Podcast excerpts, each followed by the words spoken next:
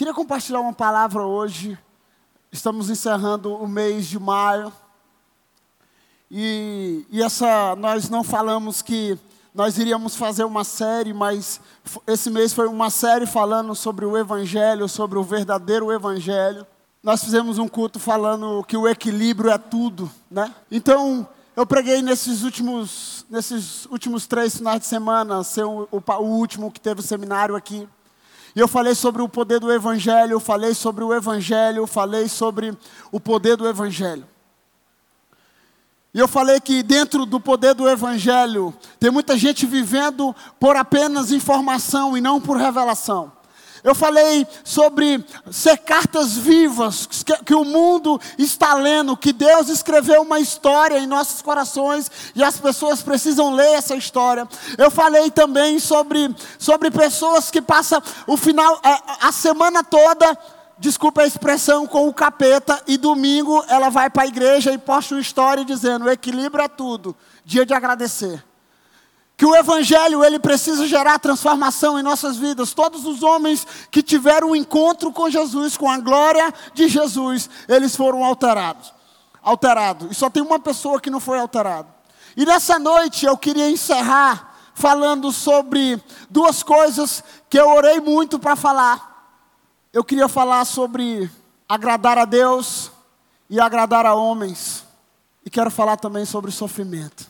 E a primeira frase que eu quero compartilhar nessa mensagem é uma frase chamada, ela é de Timothy Keller. Timothy Keller é um pastor muito influente no mundo hoje. E eu já li alguns livros dele. E essa, a frase dele diz assim: Jesus não foi apenas um cara legal, que fez bem, bem o bem no mundo. Você não crucifica caras legais, você crucifica ameaças. Então, nós escutamos muito discurso quando entra para alguns lados, né, do ser humano, ele diz assim: "Não, mas e Jesus? E Jesus?" Aí a gente quer colocar Jesus como se fosse apenas um, um pastorzinho adestrado pelo homem, pelo desejo do homem. E Timothy Keller, esse homem, a igreja dele é uma das igrejas no, em Manhattan, se eu não me engano, no centro. Então, ela é uma igreja que, que vai muitas pessoas, é uma igreja também, e ele prega muito sobre o endonismo cristão, que é o homem no centro, né? Tirar o homem do centro do evangelho, que o homem não é o centro. Então ele fala isso, que Jesus não foi apenas um cara legal, que fez o, o, bem ao mundo, porque não se crucifica caras legais, só se crucifica ameaças. Então Jesus, ele foi uma ameaça na época em que ele viveu. O irmão Yun, um homem de um livro chamado O Homem do Céu, alguém já leu esse livro aqui, O Homem do Céu? Se eu fosse você, eu comprava esse livro. Ele é da editora Betânia. Esse livro, eu li ele com lágrimas nos olhos. E esse homem, ele é vivo, amém? Eu considero ele um mártir vivo. Porque ele sofreu e, e é perseguido por causa do Evangelho. E ele diz assim: Não ore para que a perseguição pare. Não ore para que a perseguição pare. Não devemos orar por uma carga mais leve para carregar, mas por costas mais fortes para perseverar. Amém? Amém? Não ore. Não ore para que você, ah, pastor, nós precisamos orar porque nós estamos persegui sendo perseguidos. Não, irmão, nós não sabemos o que é perseguição no Brasil. Nós devemos orar para que o Senhor nos dê força, sabe, para suportar com perseverança os sofrimentos que virão. Amém? Amém? Então eu quero compartilhar essa mensagem. E eu fiquei pensando, sabe, semana hoje era para estar acontecendo aqui um seminário sobre política. E eu nunca vi tanta gente se manifestar contra a, a, vida do nosso pastor e contra o caráter dele. Eu não estou bajulando nem babando o meu pastor aqui, não, amém? Eu estou honrando ele. Um dia eu cheguei no gabinete do meu pastor e perguntei, pastor? E aí, meu pastor? Ele falou, meu filho, vai acontecer um negócio. Eu falei, pastor, o senhor sabe que o senhor está apanhando de todo jeito aí. Ele, haha, glória a Deus, meu filho. O senhor sabe que estão falando do seu caráter e até o pessoal da sua família está lhe batendo aí, né, pastor? Ele falou: Eu sei, meu filho. Eu falei para ele, e, e, eu já estou pregando sobre o evangelho aqui há dias. Então já Deus já está me preparando. Eu falei, pastor, não, não se preocupe, pastor, que nós vamos começar a sofrer verdadeiramente por causa do evangelho. Não se preocupem, porque nós vamos começar a sofrer pelaquilo que nós estamos pensando e fazendo a vontade de Jesus. Pastor, não se preocupe, porque Jesus, ele disse para nós que nós iríamos sofrer. Ele nunca disse para nós que nós estaríamos livres do sofrimento.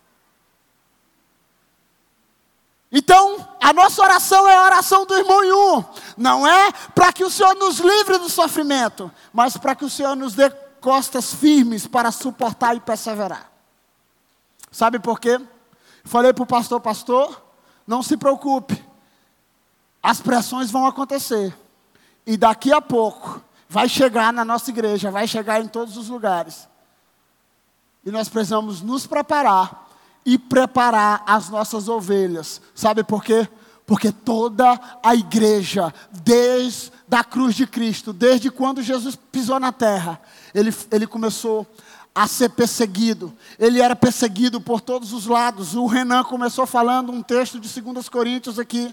O apóstolo Paulo dizendo: Olha, por todos os lados nós somos pressionados, por todos os lados nós somos perseguidos, mas nunca desamparados. Por quê? Porque nós carregamos as marcas de Cristo em nosso corpo. Então, nessa noite, eu queria compartilhar sobre duas coisas que não é legal dentro do Evangelho. E não se fala muito porque não é pop. Eu quero compartilhar sobre agradar a Deus e sobre perseguição. Gálatas 1, versículo 10. O apóstolo Paulo está escrevendo. E ele começa a questionar se você ler do, do, do, início, ele vai começar a perguntar a essa, a essa igreja, dizendo: Olha, o Evangelho, eu sei que depois da minha partida, muitas pessoas começaram a perverter o Evangelho, muitas pessoas começaram a pregar um Evangelho que na verdade não é o Evangelho. E sabe o que, é que está acontecendo? Ah, eles estão pervertendo. Ou nós, ou se qualquer anjo pregar um Evangelho contrário a esse Evangelho, que seja anátema, que seja a amaldiçoados. Porque o evangelho que nós pregamos é um evangelho verdadeiro. Então, o apóstolo Paulo começa a escrever isso. E ele diz nessa, nesse versículo aqui, ele diz assim: Acaso busco eu agora a aprovação dos homens ou de Deus? Ou estou tentando agradar homens? Se eu ainda estivesse procurando agradar homens, não seria servos de Cristo. Então, meus irmãos, essa, essa noite eu queria compartilhar isso o homem que era perseguidor da igreja. Todos nós conhecemos a história do apóstolo Paulo. O apóstolo Paulo era um perseguidor da igreja. E, ele perseguia os cristãos. Ele estava atrás dos cristãos para matar, para, para sabe, fazer os cristãos, os cristãos sangrarem. Mas sabe de uma coisa? Um dia ele teve um encontro com Jesus. Todo mundo conhece essas histórias, amém? Um dia ele teve um encontro com Cristo. E ele tem um encontro com Cristo, ele fica cego, aquele negócio todo, e a glória de Deus brilha para ele, e ele tem um encontro verdadeiro, e a partir daquele encontro verdadeiro, ele começa a servir a igreja, ele começa a amar a igreja, ele começa a viver o evangelho verdadeiro, o evangelho não dos fariseus, o evangelho, um evangelho profundo, e ali ele começa, um homem que agora era um homem que antigamente era perseguidor da igreja, agora ele estava sendo perseguido por esse evangelho. E sabe de uma coisa? Ele entra em crise porque quando ele chega nesse lugar, as pessoas estão se pervertendo, as pessoas estão abandonando o evangelho, as pessoas estão abandonando. E aí ele diz assim: Olha, olha, se alguém está pregando um evangelho diferente daquele que nós anunciamos, que seja anátema, que seja amaldiçoado porque nós pregamos o evangelho verdadeiro. E ele diz assim: Olha, eu não busco agradar homens, porque se assim eu fizer, eu estou desagradando a Deus? E eu quero fazer duas perguntas para você. Olha aqui para mim. Você que está do lado de alguém que você conhece, sim. Pergunte para ele. Tem um livro chamado Ego Transformado. E ele diz assim: que nós precisamos chegar a um lugar em Cristo, que as críticas e os elogios não mude nada dentro de nós. E eu quero te fazer uma pergunta: as críticas e os elogios faz alguma diferença dentro de você? Pergunta para a pessoa que está do teu lado aí.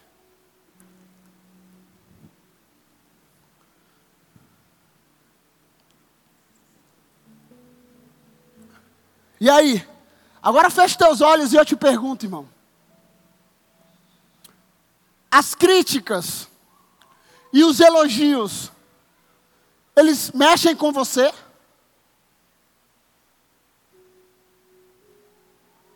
Eu falei isso semana passada, semana retrasada para os adolescentes.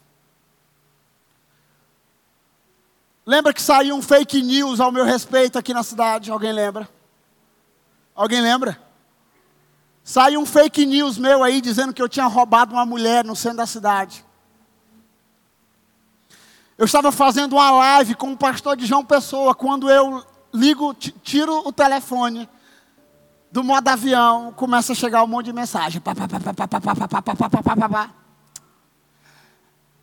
A minha esposa começou a ficar zangada. Ah, quem foi esse feliz? E eu parei. E o telefone começou a tocar, pastor, o senhor está vendo, o senhor está vendo, o senhor está vendo, o senhor está vendo, e eu estou vendo aqui, agora que eu estou tentando entender e compreender. E naquela hora, o inimigo das nossas almas, ou o nosso ego, ou o nosso orgulho, quer dizer assim: olha, se levantaram contra mim, eu, um bom homem, um homem de caráter na cidade, um homem que sempre lutou para ter um caráter irrepreensível. E aí veio aquela confusão toda. E, eu comecei a rir. Sabe por quê? Porque, meu irmão, eu sei que aquilo ali era um levante do inimigo, não para me entristecer, porque, sabe, é, é, é o apóstolo Paulo diz: Eu já estou crucificado com Cristo, já não vivo eu, mas Cristo vive em mim.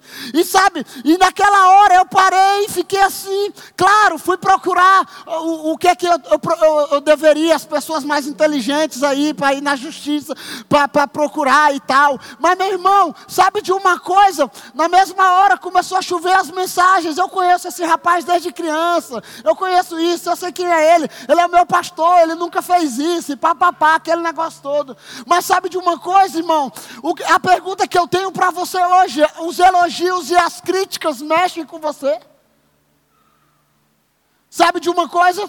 Quando eu, eu, lembro quando eu comecei minha caminhada com Cristo, e principalmente quando eu comecei a pregar o Evangelho, sabe quais eram as coisas que eu mais ouvia? Ele é muito duro, a mensagem dele é muito pesada. A mensagem dele ah, é muito, sabe? Eu escutei muito isso por muito tempo. E por muito tempo eu fui chorar de joelhos. Eu perguntava para minha esposa, sabe? Então, é, é, é, sabe de uma coisa? A melhor coisa que você pode ter é uma pessoa e uma esposa do teu lado que te confronte, não que massageie teu ego. Amém? Amém.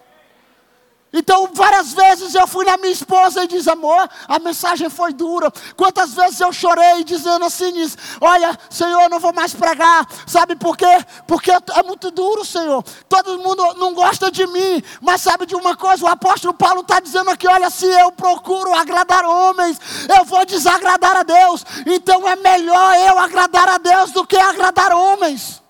Sabe de uma coisa? Olha aqui para mim. Até os teus melhores amigos, quando você começar a confrontar eles com a verdade, talvez eles vão se afastar de você. Sabe por quê? Porque a Bíblia diz que nos últimos dias muitos procurarão, procurarão líderes, líderes para si, que vão massagear o seu ego, que com bichos nos seus ouvidos vão falar só coisas que você quer ouvir mas o Evangelho não é aquilo que você quer ouvir, o Evangelho é aquilo que você precisa ser transformado. Eu não posso gritar muito, que amanhã eu vou pregar três cultos.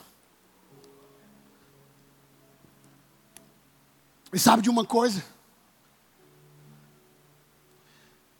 Essa semana eu entrei na sala do meu pastor, semana passada, essa semana, semana passada também. E eu perguntei para ele, aí, pastor? É muita, é muita mensagem, até a ovelha sua, pastor. E existe uma frase que o nosso pastor diz aqui, que a tua vida, ela não se resume em um dia, amém? A tua vida, ela não se resume em um dia. E sabe de uma coisa, eu vi gente colocando o caráter do nosso pastor em jogo por causa de uma decisão de trazer alguém aqui que confrontava os princípios e a caminhada que eles caminham lá fora.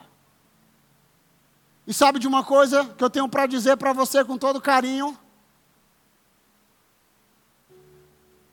Jesus não. Eu, eu, disse essa frase e vou terminar com ela no, nessa semana. Jesus não nos compara como o caramelo do mundo, irmão. Diga para a pessoa que está do teu lado: Jesus não nos compara como o caramelo do mundo. Jesus nos compara como o que, irmão? Com o quê? Com o quê? Com o quê, irmão? Com o quê? Com sal sal da terra. E se o sal perder o sabor, ele não serve para nada. O Senhor nos compara como luz, e uma luz, ela não pode ser colocada debaixo de uma mesa, ela precisa ser colocada em um lugar visível. E nesse lugar visível, muitas pessoas vão jogar pedra tentando apagar a sua luz. Sabe por quê? Porque não é aquilo que eles vivem, não é aquilo que eles desejam. E a luz que há dentro de nós, muitas vezes, vai confrontar as trevas que vivem nas outras pessoas. Eu não estou dizendo que nós somos as pessoas mais perfeitas do mundo, e nem que somos os santos, ou que somos a igreja perfeita, mas eu quero te dizer uma coisa: nós precisamos ser uma igreja da palavra e do poder, e uma igreja que vive o evangelho de verdade. E sabe, não existe coisa pior que a nossa geração, desculpe a expressão, uma geração mimizenta. Um dia eu postei uma foto, eu, pastor Bácio, Kelly Valber, e o pastor Nonato, nós estávamos distantes um do outro. Nós passamos o tempo quase todo junto aqui. Alguém postou no privado e disse: e a máscara? Esse mesmo bandido infeliz está lá fora, no, no, no cabaré da vida, se prostituindo. Sabe de uma coisa? O equilíbrio não é tudo. Ou você é frio ou você é quente. Não tem como ser dois. Então o evangelho, ele precisa gerar transformação. E sabe de uma coisa? 1 Tessalonicenses 2, 4. Ao contrário, como homens aprovados por Deus para nos confiar o Evangelho, não falamos para agradar pessoas, mas a Deus, que prova o nosso coração. Eu fui numa igreja e eu comecei a perguntar: cadê Fulano? Ah, ele não está vindo na igreja. Cadê esse. Eu tenho uma memória muito boa, memória fotográfica, e onde eu vou eu sempre conheço as pessoas e tal. E aí eu perguntei: Cadê Fulano? Não, não está vindo na igreja. E um irmão me procurou e disse assim: Pastor, depois da pandemia, no ápice, no pico da pandemia, muitas pessoas deixaram de vir para a igreja. Eles deixaram de vir à igreja. Por quê, meu irmão? Eles deixaram de vir à igreja porque o pastor, um dia, a maioria foram no pastor pedir para que o pastor fosse no hospital visitar alguém que estava de Covid. Eu falei, meu misericórdia, irmão. Cadê a tal de empatia que nós falamos? A pessoa queria que o pastor se sacrificasse, fosse no hospital. E se ele não fosse, é porque ele não tem fé. Sabe de uma coisa? Várias pessoas frustradas é, é ou decepcionadas com, com pastores, porque o pastor liberou uma palavra e a palavra não se cumpriu. O pastor é homem, meu irmão. O pastor é homem. Nós somos homens, somos de carne. Sabe de uma coisa? Nós precisamos entender a vontade de Deus, porque quando você tenta procurar agradar homens, você vai desagradar a Deus. Uma hora vai dar conflito. E sabe de uma coisa?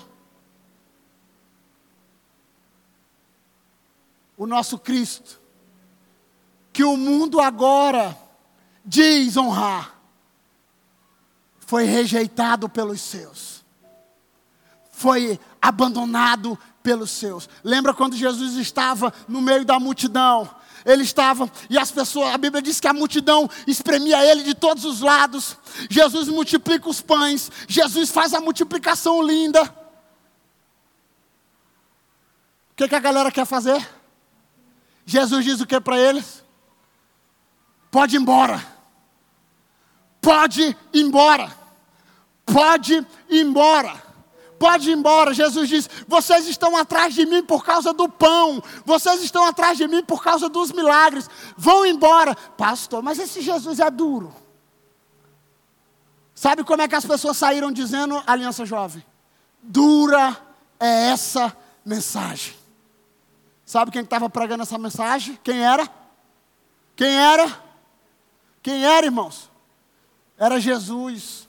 Jesus estava pregando o Evangelho e vivendo o Evangelho. Quando ele deu o primeiro confronto, a Bíblia diz que uma multidão o deixou. Ele é duro demais.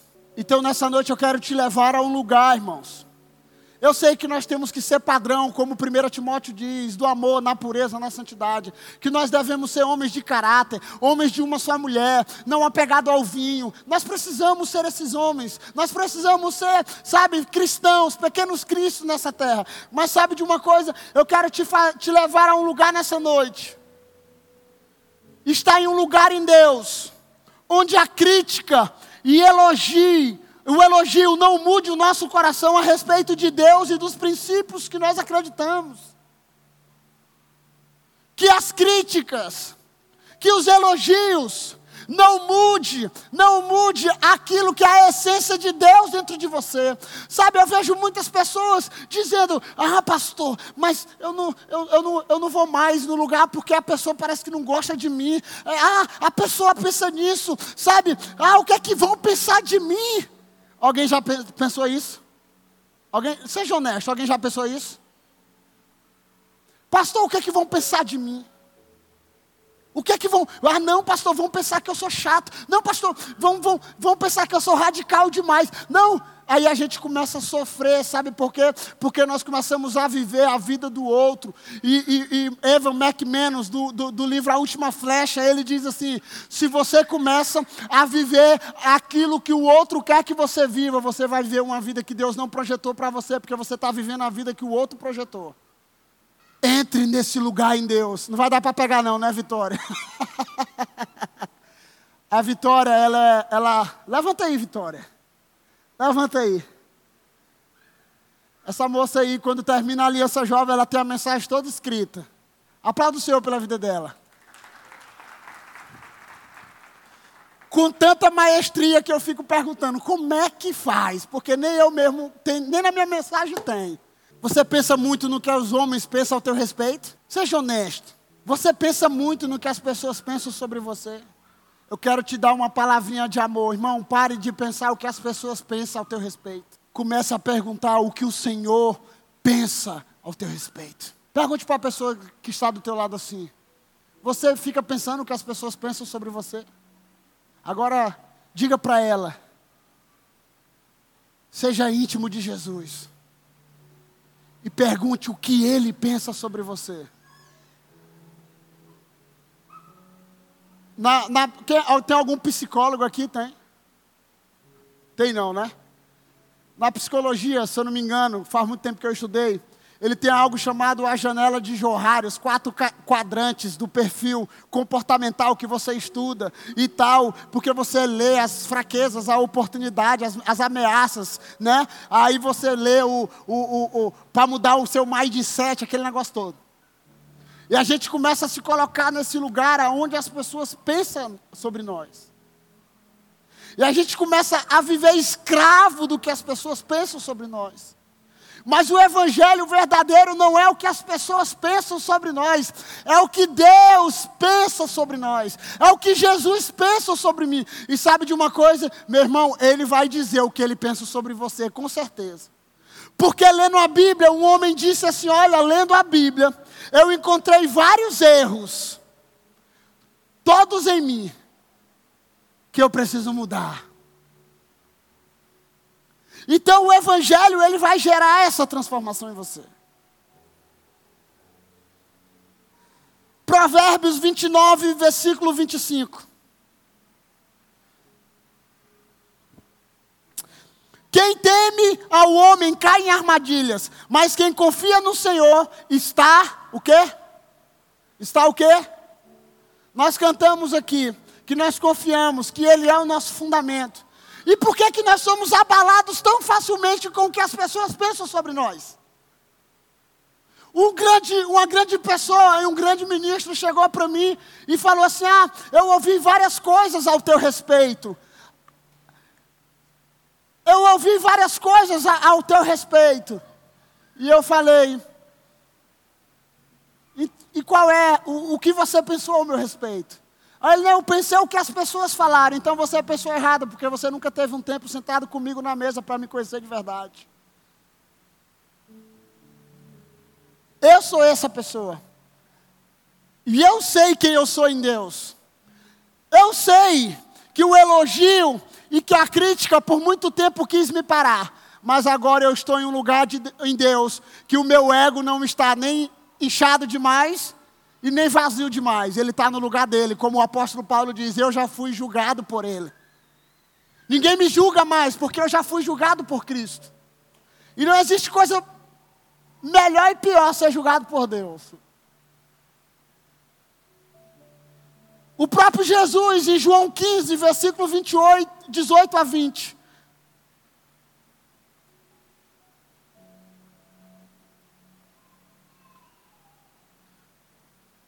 Se o mundo os odeia, tenha em mente que antes me odiou. Se vocês pertencem ao mundo, eles o amariam como se fosse dele. Todavia, vocês não são do mundo, mas eu os escolhi, tirando-os do mundo, pois, pois por isso o mundo os odeia. Lembre-se das palavras que eu disse: nenhum escravo é maior do que o seu senhor. Se me perseguiram, também perseguirão a vocês. Se obedecerem a minha palavra, também obedecerão a de vocês. Quem é que está dizendo isso, irmão? Quem é que está dizendo isso? Jesus Cristo dizendo: Olha, se o mundo me odeia,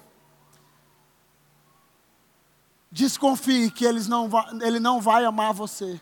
Agora, se o mundo está te amando, meu irmão, se o mundo está te amando lá fora, alguma coisa está errada no meio desse caminho. Por muito tempo eu, eu, eu assisti e eu gosto de Todo Mundo Odeia o Cris. Quem que gosta aqui de Todo Mundo Odeia o Cris? Rapaz, a galera gosta. O que, é que, o que é que ele queria ser um dia para conquistar a taxa, né? Ele quer ser um cara descolado. Sim ou não? Ele quer ser descolado. Ele faz de tudo para ser descolado. Ele apanha feito tudo. Do caruso. E ele quer ser descolado. E sabe o que é que eu vejo na nossa geração? Uma geração que quer ser descolada. Uma geração que quer ser amada. Tu, tu, tu já quem já. Época de escola. Época de escola. Meu irmão, eu entrava em confusão que não era minha, só para ser um cara descolado.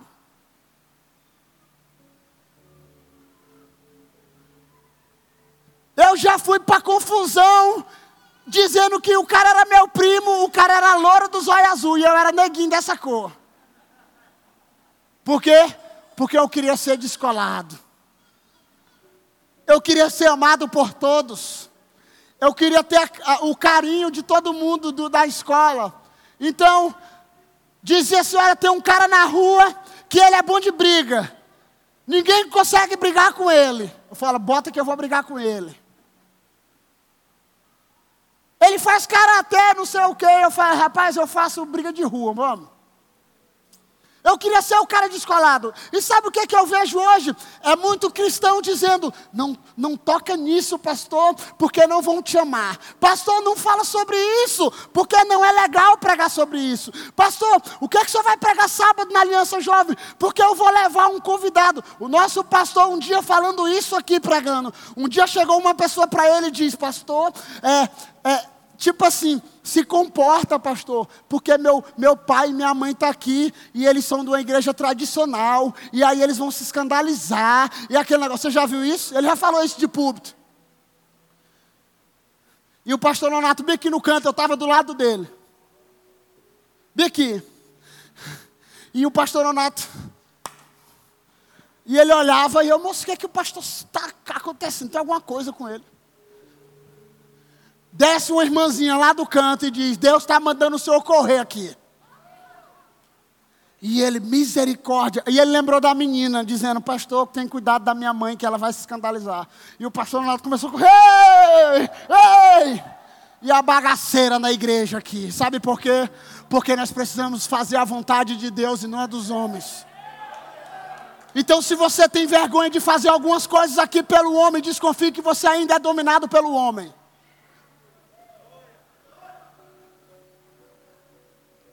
Minha reputação, pastor. Quem está crucificado com Cristo não tem mais reputação, meu irmão.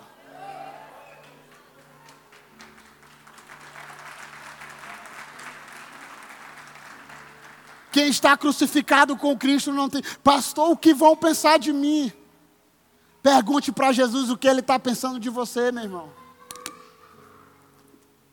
E sabe de uma coisa? Um dia Deus, em Jeremias 2, falou para um povo o que ele estava pensando do povo.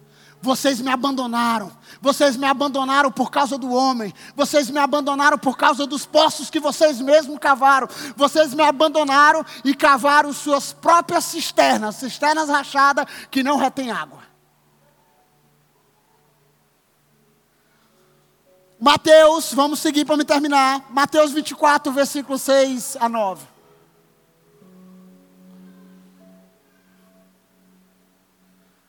Vocês ouvirão falar de guerras e rumores. Rumores de guerras. Mas não tenha medo. É necessário que tais coisas aconteçam. Mas ainda não é o fim. Nação se levantará contra nação, reino contra reino, haverá fomes, terremotos em vários lugares. Tudo isso será o início das dores. Então eles o entregarão para serem perseguidos e condenados à morte. E vocês serão odiados por todas as nações por minha causa. Essa não é uma mensagem boa de se escutar, meu irmão.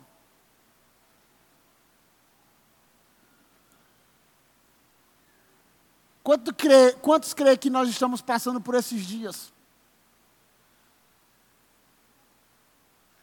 Eu não estou aqui pregando o apocalipse para você, eu não estou falando disso.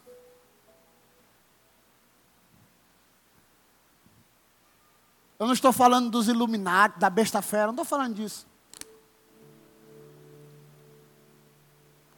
Da família Rockefeller, não sei do que lá mais. Eu estou falando que em toda a história da igreja, desde Atos, desde Jesus Cristo. A época que a igreja mais cresceu não foi quando ela foi amada, foi quando ela foi odiada. E sabe de uma coisa? Nós estamos lutando muitas vezes para ser amado por quem nunca vai nos amar, porque não tem como andar junto. O mundo e Deus. Se eu quiser ser amigo do mundo, eu vou me tornar inimigo de Deus. E se eu me tornar inimigo de Deus, eu vou me tornar amigo do mundo. Tiago 4. Sabe de uma coisa? Eu quero te perguntar isso essa noite. Toda a minha mensagem é, é isso. Você está se preparando. Hoje nós olhamos, irmãos, é uma briga pelos lados, lado político, né? Direita, esquerda, é, é uma confusão grande é um, é um, um fanatismo para os dois lados. É uma loucura por causa da política. A galera pensava que Jesus Cristo, quando ele vinha, ele ia construir o seu reino, por isso que eles ficaram loucos com medo de perder o reino deles. A galera se sentiu ameaçado porque achava que Jesus iria implantar um novo reino. E ele começava a falar: O meu reino não é desse lugar, o meu reino é. E aí que eles entravam em crise. E eu quero compartilhar uma coisa para você hoje. O reino de Deus não é aqui nesse lugar. Se você espera por, pela vida só nessa terra, a Bíblia diz que nós somos os piores. Então, sabe de uma coisa? Nenhum desses homens tem tem autoridade e tem poder para te salvar. Só existe uma pessoa chamada Jesus Cristo, que o sangue dele verteu numa cruz e ele tem toda a autoridade para te tirar dessa vida. E sabe de uma coisa? Quer dizer que o senhor é o profeta do caos, pastor? Não. Mas essa Bíblia, escrita há mais de dois mil anos atrás, ela diz que as coisas vão piorar. E como diz Billy Graham, ela é mais atual do que o jornal que vai sair amanhã de manhã. Ela é mais atual do que a, a news que vai cair no Instagram amanhã de manhã. E nós precisamos nos apegar a essa palavra, porque ela é verdadeira e digna de toda confiança.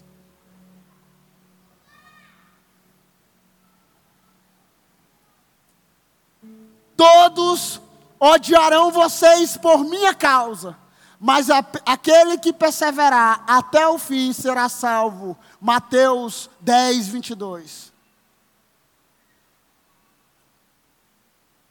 João 15, 20. E eu já estou encerrando. Coloca para mim aí.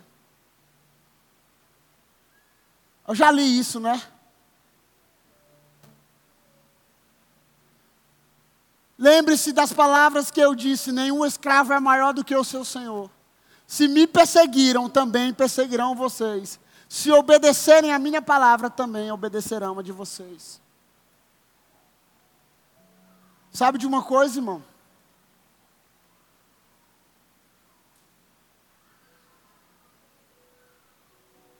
O caldo vai engrossar. E sabe de uma coisa? Só aqueles que permanecerem fiéis, não à igreja Nova Aliança. Eu comecei a acompanhar na página da igreja. E o pastor Raimundo Donato falou isso, que várias pessoas ligaram para ele dizendo: "Não vou botar o meu, não vou deixar o meu filho mais vir na igreja porque o senhor apoia candidato". O pastor, quem disse que eu apoio candidato, meu irmão? Só porque nós vamos fazer um evento aqui dentro da igreja para começar a falar sobre política. Porque enquanto a igreja acha que, algumas pessoas acham que não se fala de política, e existe uma música antiga: enquanto os valentes dormem, entram outro na nação. Enquanto os filhos da luz ficam omissos, os filhos das trevas estão tocando o terror.